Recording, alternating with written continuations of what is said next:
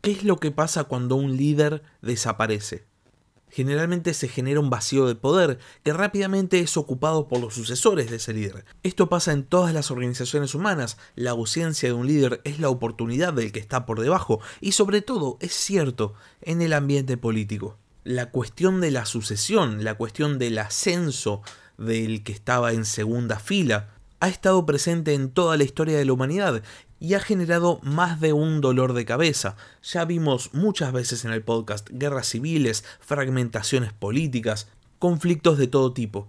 Por eso las formas de gobierno que a lo largo de la historia han lidiado preventivamente con la cuestión de la sucesión, como puede ser la monarquía, han sido tan prevalentes. Nadie quiere pasar por una crisis sucesoria. Sin embargo, hay momentos en los cuales este tipo de crisis es inevitable, y este es justamente el caso de la tardía República Romana en el siglo I a.C.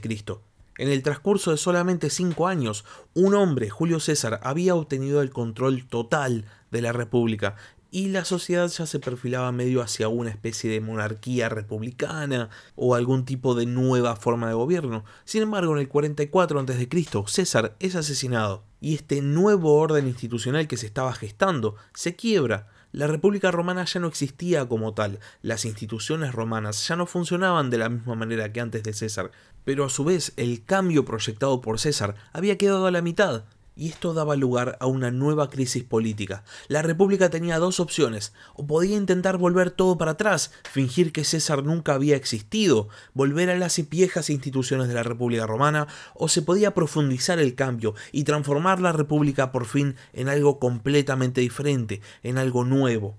Los partidarios de volver todo para atrás tenían nombre y apellido, se llamaban el Senado romano, pero los partidarios de la transformación todavía no tenían una cara visible. Sin embargo, este era un momento de grandes cambios y en un momento de cambios se generan muchas oportunidades.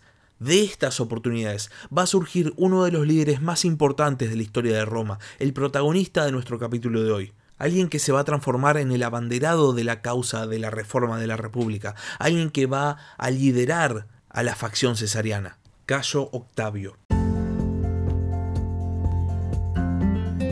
Sean bienvenidos a la Barba Roja de Barba Roja, un espacio para hablar sobre curiosidades de la historia.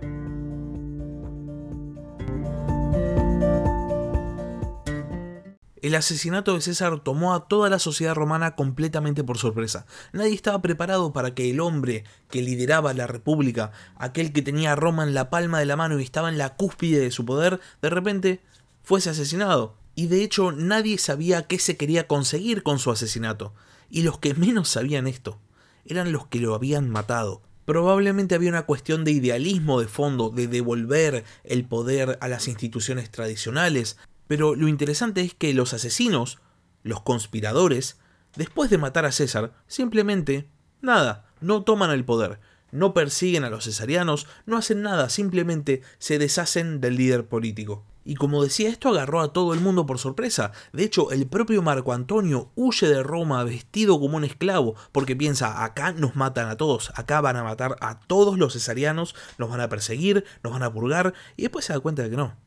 Y cuando se da cuenta de que los conspiradores no iban a perseguir a los cesarianos, simplemente vuelve a Roma. A tal punto había una cuestión de improvisación política que después de volver a Roma y después de un famoso discurso de Cicerón, el día 17 de marzo, solamente dos días después del asesinato de César, Marco Antonio firma una especie de armisticio con los asesinos para mantener la paz en la ciudad. Nadie sabía qué iba a pasar, nadie sabía bien qué quería la facción que había asesinado a César, nadie sabía tampoco qué iba a ser Marco Antonio, y todos se dedican a proseguir con su vida como si prácticamente nada hubiese pasado. El problema es que Roma ya había pasado por César, y la cuestión no podía volver simplemente a como era antes de César, antes del primer triunvirato, antes de la facción mariana y de los hermanos Graco. Ya está, la crisis de la República no se solucionaba matando al líder de una facción política. Esto es algo que los conspiradores no entendieron, pero que Marco Antonio entendía a la perfección. Marco Antonio se encarga de organizar el funeral de César y da un discurso mostrando la toga ensangrentada de César y enardeciendo a la multitud, llevando a la opinión pública de Roma en contra de los conspiradores. quienes de vuelta pensaban que habían hecho una especie de servicio a la República, que ya está, que ya estaba todo solucionado, que estaba todo bien, y dijeron listo, ya está, terminamos, que todo siga como tiene que seguir. Pero esto no había pasado así, y ahora se encontraron en una situación complicada. La noche del 20 de marzo del 44 a.C., el día del funeral de César, una turba asalta la casa de los conspiradores que tienen que huir de Roma. Marco Antonio, que ya era cónsul, ahora era el amo y señor de la capital de la República. Y probablemente debe haber pensado, ya está, yo soy el heredero de César, porque era básicamente su mano derecha. Tengo a Roma bajo mi control, no hay nadie que pueda disputarme el poder. Sin embargo, como se habrán dado cuenta por el título del capítulo, esta no es la historia de Marco Antonio, es la historia de Cayo Octavio quien, para sorpresa de muchos, había sido designado como el principal heredero e hijo adoptivo del difunto dictador. Sin embargo, en este momento todavía nadie sabía quién era Cayo Octavio. Y si bien todos conocemos en lo que se convirtió, vamos a hablar un poco acerca de sus orígenes. Cayo Octavio nace el 23 de septiembre del año 63 a.C. en Roma. Su padre se llamaba igual que él, Cayo Octavio, y pertenecía a una familia del orden ecuestre mientras que su madre, llamada Aquia, era la sobrina de Julio César. El padre de Octavio se había distinguido como gobernador de Macedonia y también había combatido a una revuelta de esclavos en la ciudad de Turios, por lo que había recibido el cognomen Turino. Cuando Octavio tenía solamente cuatro años, su padre muere y su madre Aquia se casa en segundas nupcias con un ex gobernador de la provincia de Siria llamado Lucio Marcio Filipo, quien, mientras Octavio es joven, no le presta mucha atención, por lo que su crianza recae en su abuela materna, Julia la Menor, la hermana menor de Julio César. Cuando su abuela muere, Octavio tiene que dar el discurso fúnebre y empiezan a notarse ciertas aptitudes para la oratoria. Y es en este momento que su madre Aquia y su esposo Lucio Marcio Filipo empiezan a interesarse por el joven que tenía cualidades prometedoras y se cuenta que su padrastro lo instruye haciendo mucho énfasis en una férrea disciplina. Octavio inicia su carrera siendo elegido para el Colegio de Pontífices en el año 47 a.C. y en el año 46 decide alistarse en las fuerzas de César para combatir del lado de su tío abuelo en la guerra civil. La historia cuenta que Octavio y un grupo de amigos se embarcan rumbo a Hispania, pero naufragan, logrando llegar a la costa y atravesando territorio enemigo para llegar al campamento de César, cosa que impresiona mucho al dictador. Cuando Julio César vuelve a Roma y sin que nadie lo sepa, crea un nuevo testamento en el cual dejaba la gran mayoría de su fortuna a Octavio y lo nombraba su sucesor y su hijo adoptivo. Cuando César es asesinado en los idus de marzo del año 44 a.C., Octavio se encontraba en la ciudad de Apolonia, en Iliria, completando su formación militar. Cuando recibe la noticia del asesinato de su tío abuelo, Octavio decide volver a Italia. Sus superiores en el ejército le aconsejan quedarse del otro lado del Adriático y refugiarse con las legiones en Macedonia. Piensan que va a haber una persecución política. De hecho, esto es algo que todo el mundo pensaba, como vimos hace un rato. Sin embargo, Octavio decide que no, no se va a refugiar, sino que decididamente va a volver a Italia. No sabemos qué es lo que Octavio pensaba conseguir volviendo a Italia después del asesinato de su tío abuelo, pero cuando llega se encuentra con una noticia que definitivamente no esperaba. César le había dejado tres cuartas partes de su fortuna, lo había nombrado su principal heredero y aparte lo había adoptado, confiriéndole su nombre. Cayo Octavio pasaba entonces a llamarse Cayo Julio César, y desde el principio es recibido como el sucesor real de su tío abuelo en todos los lugares a los que va, sobre todo en torno a los veteranos de César. Octavio, por su parte, reacciona ante esta noticia a una velocidad impresionante y decide que tiene que hacer algo con este nuevo capital político que tiene. ¿Y qué es lo que tiene que hacer? Conseguir ser el heredero político real de César, capitalizar todo ese poder político que su tío abuelo, devenido su padre adoptivo, tenía. ¿Y qué es lo que necesitaba para reclamar la herencia política que le correspondía por derecho? Un ejército. ¿Y dónde consigue ese ejército? Entre los veteranos de César, que estaban en el sur de Italia, listos para invadir el imperio parto. Antes de ser asesinado, Julio César había proyectado una serie de campañas contra los dacios y sobre todo contra los partos, y había guardado una enorme cantidad de dinero en Brundisium destinada justamente a abastecer la campaña contra los partos. Octavio demanda que le entreguen una gran parte de ese dinero en su calidad de heredero de César, y ese dinero se le entrega, y va a usar toda esta fortuna para financiar su carrera política, un digno heredero de Julio César. De la noche a la mañana, Octavio se había transformado en el hombre más rico de la República, y con semejante fortuna arma un enorme ejército y finalmente marcha sobre Roma llegando el 6 de mayo del año 44 a.C. Cuando Octavio llega a Roma, encuentra a Marco Antonio como cónsul y también como administrador legal de los bienes de César en Roma. Octavio pide a Marco Antonio que le entregue los bienes que eran suyos por derecho de herencia, sin embargo Marco Antonio se niega. Ambos querían ser el heredero de César y ambos tenían sus fundamentos. Marco Antonio había sido la mano derecha de César en toda la Segunda Guerra Civil, pero Octavio era el heredero legal y encontrándose en un punto de inflexión donde ninguno estaba dispuesto a ceder. Tanto Marco Antonio como Octavio empiezan a buscar más apoyo. Sin embargo, Marco Antonio no tenía algo que Octavio sí tenía, habilidad política.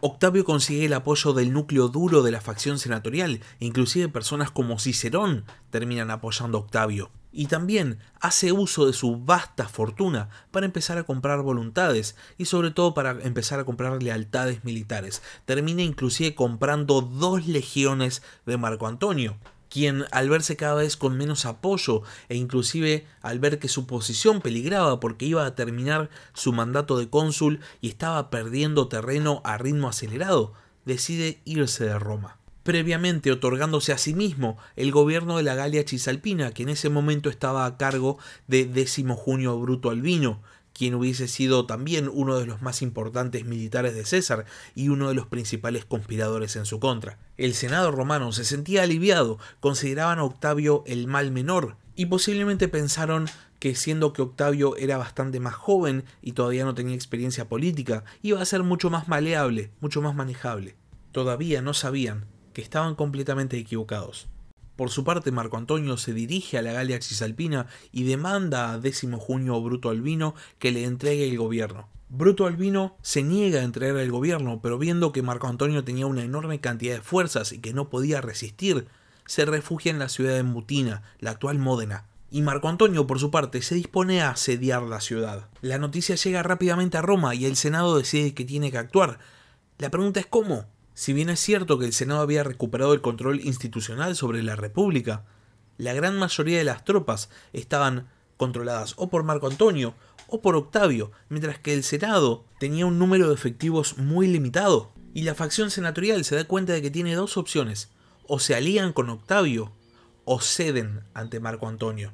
Deciden hacerlo primero, y después de otro discurso de Cicerón se declara a Marco Antonio como enemigo de la República se nombran dos nuevos cónsules, Irgio y Panza, y a Octavio se le concede el título de propretor, que venía con imperium, que significa la capacidad de comandar tropas, legalizando el ejército que Octavio había reclutado. Después de estas disposiciones, el Senado ya se encontraba listo para plantarle cara a Marco Antonio, y de esta manera los cónsules Irquio y Panza y el nuevo propretor Octavio se dirigen a la Galia Cisalpina con el fin de enfrentar al enemigo de la República. Se cuenta que Marco Antonio, al enterarse de la alianza que Octavio había establecido con los que habían asesinado a César, se muestra profundamente indignado y aprovecha el aniversario de la muerte del dictador el 15 de marzo para pronunciar un discurso en el cual abiertamente criticaba a Octavio. El nivel de hostilidad iba en escalada y finalmente un mes después, el día 14 de abril,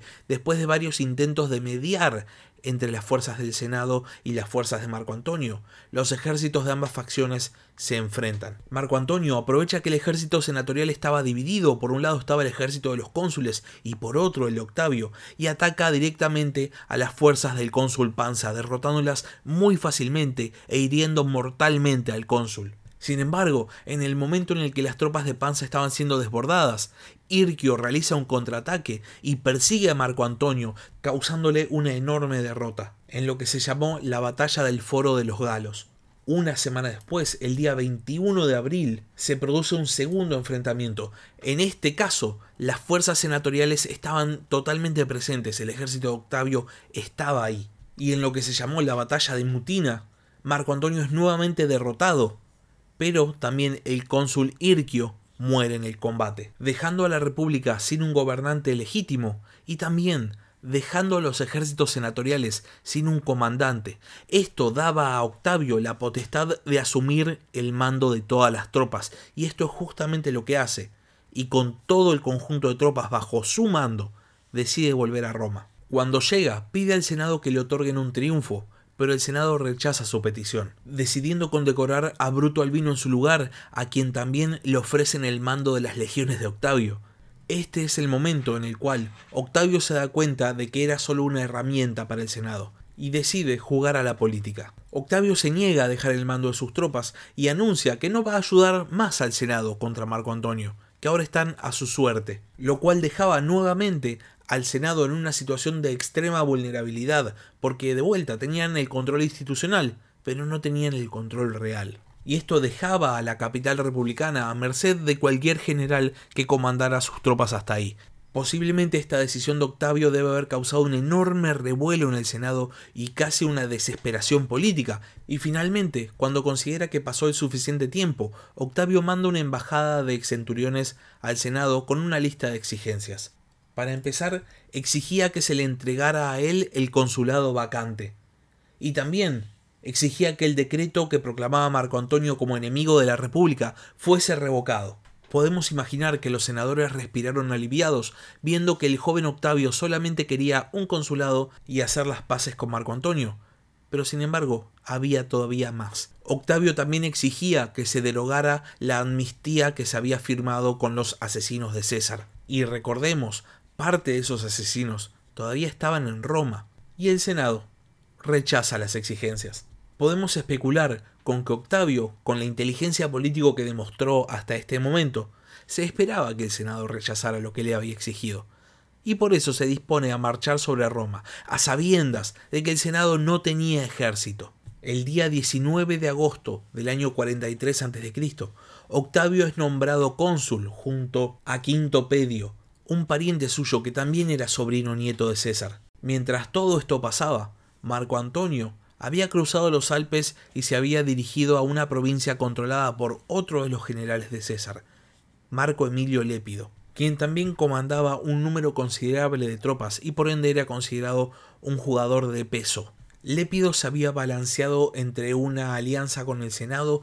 y una alianza con Marco Antonio durante un tiempo ya. Y ahora, habiéndose enterado de los sucesos de Roma, propone una reunión entre Marco Antonio, Octavio y él, todos aceptan y se reúnen en Bolonia el 11 de noviembre del año 43 a.C.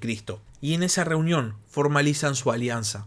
Juntos, con los tres ejércitos que comandaban, no había fuerza en la República que pudiese oponérseles. Y por ese motivo, los tres forman el segundo triunvirato de Roma. A diferencia del primer triunvirato entre César, Craso y Pompeyo, el triunvirato de Octavio, Antonio y Lépido se formaliza con una ley, la ley Titia, con una vigencia de cinco años. Y por último, después de haber oficializado su alianza, los nuevos triunviros se disponen a perseguir a sus enemigos políticos con una nueva oleada de proscripciones. Se confiscan las propiedades de 300 senadores y de 2.000 equites. Todo el dinero recolectado tiene un fin, un propósito, financiar la tercera guerra civil romana, los triunviros deciden que tienen que ir a combatir a los enemigos de la causa cesariana, a los asesinos de César que estaban en Macedonia, reclutando tropas, volviéndose más fuertes. Pero eso es historia para la semana que viene. Hasta acá llegamos con el capítulo de hoy, habiendo visto los primeros años de actividad política de Octavio,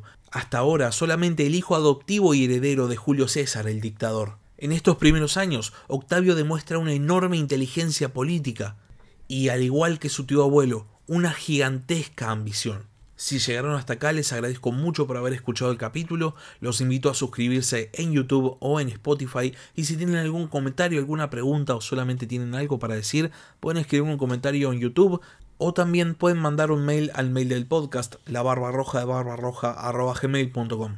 Muchas gracias por haber escuchado y hasta la próxima. Gracias por escuchar La Barba Roja de Barba Roja. Si tenés algún comentario, si tenés alguna pregunta o simplemente tenés algo para decir, podés escribir un comentario en YouTube o bien podés mandar un mail a la barba roja de barbarroja.gmail.com. Hasta la próxima.